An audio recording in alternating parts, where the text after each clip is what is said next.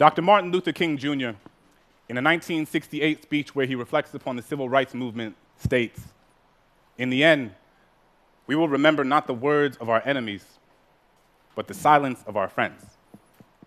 As a teacher, I've internalized this message. Every day, all around us, we see the consequences of silence manifest themselves in the form of discrimination, violence, genocide, and war. In the classroom, I challenge my students to explore the silences in their own lives through poetry. We work together to fill those spaces, to recognize them, to name them, to understand that they don't have to be sources of shame. In an effort to create a culture within my classroom where students feel safe sharing the intimacies of their own silences, I have four core principles posted on the board that sits in the front of my class, which every student signs at the beginning of the year. Read critically, write consciously, speak clearly, tell your truth. I find myself thinking a lot about that last point tell your truth. And I realized that if I was going to ask my students to speak up, I was going to have to tell my truth and be honest with them about the times where I failed to do so.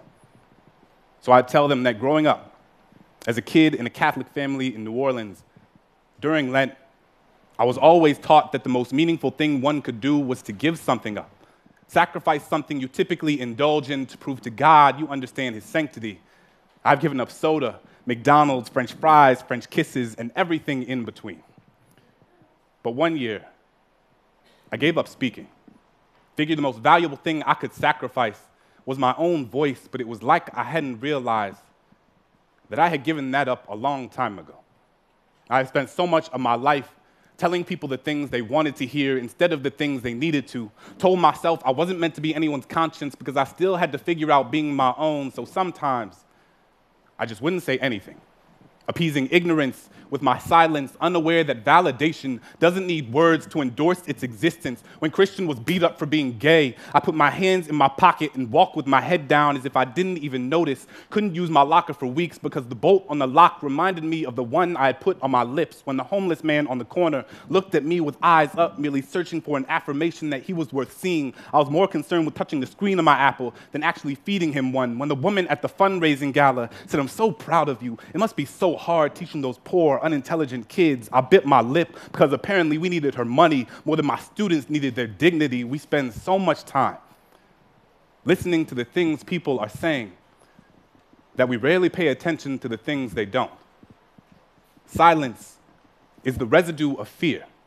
It is feeling your flaws gut wrench guillotine your tongue. It is the air retreating from your chest because it doesn't feel safe in your lungs. Silence is Rwandan genocide. Silence is Katrina. It is what you hear when there aren't enough body bags left. It is the sound after the noose is already tied. It is charring. It is chains. It is privilege. It is pain. There is no time to pick your battles when your battles have already picked you. I will not let silence wrap itself around my indecision. I will tell Christian that he is a lion, a sanctuary of bravery and brilliance. I will ask that homeless man what his name is and how his day was because sometimes all people want to be is human. I will tell that woman that my students can talk about transcendentalism like their last name was Thoreau. And just because you watch one episode of The Wire doesn't mean you know anything about my kids. So this year, instead of giving something up, I will live every day as if there were a microphone tucked under my tongue, a stage on the underside of my inhibition.